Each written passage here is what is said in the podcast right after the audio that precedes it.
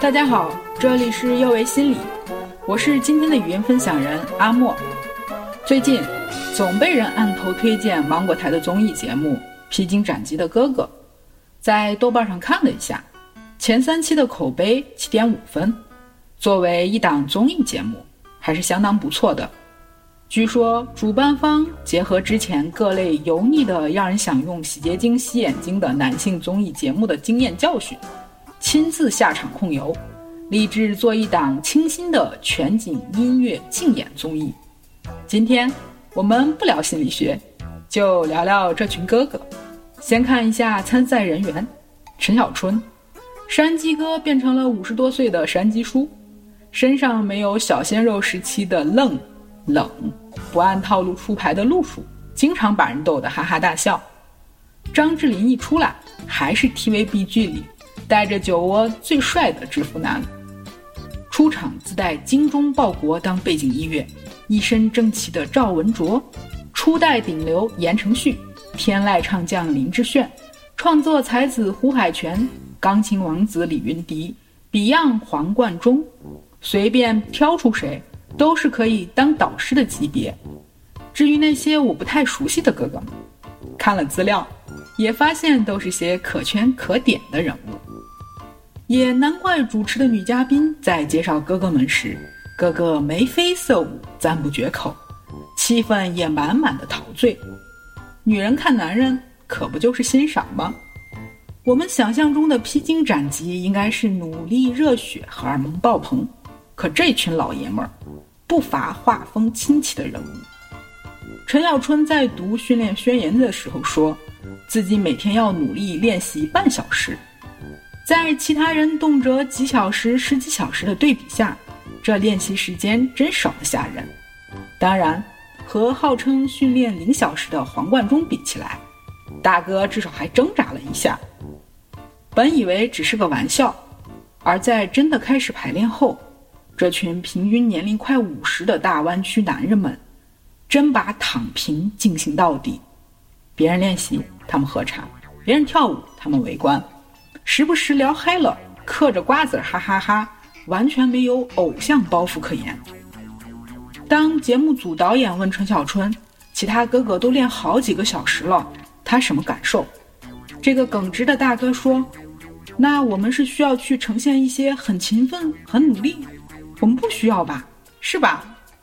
行吧，你就是来玩的，参加带有竞争性质的综艺。”既没有看到苦大仇深，也没有看到勾心斗角，一群男人跟出游似的，和哥们儿喝茶唠嗑，侃大山，玩的就把出场费赚了。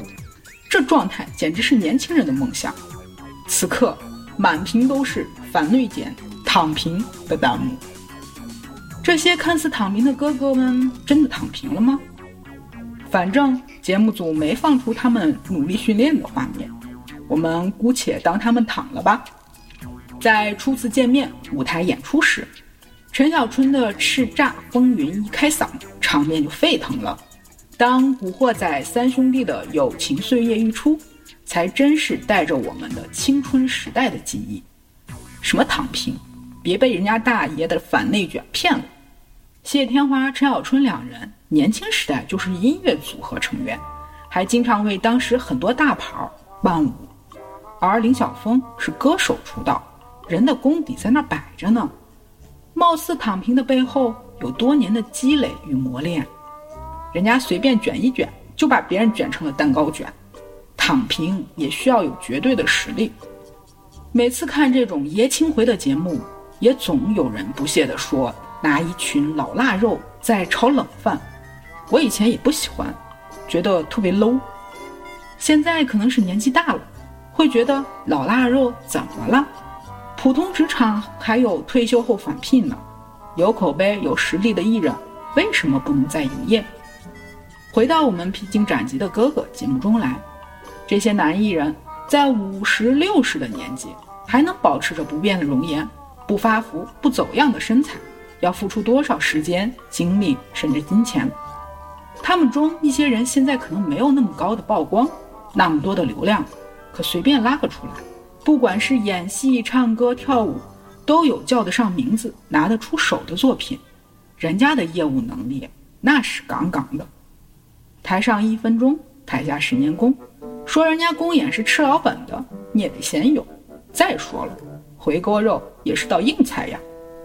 老派的国产剧里，高手过招前会先让后辈几招，胜了也会说一句承让承让。第一次舞台的喝茶唠嗑反内卷，只是这些大哥的小玩笑罢了。你看看，在后面的节目中，他们也在努力的练舞、唱歌，一遍遍排练。在面对舞台、面对观众时，他们依然认真、努力、热血、专业，依然要给大众最好的作品。人生啊，有时候像个储蓄罐，前面积累够了，后面才有的花。躺平，只是强者的玩笑罢了。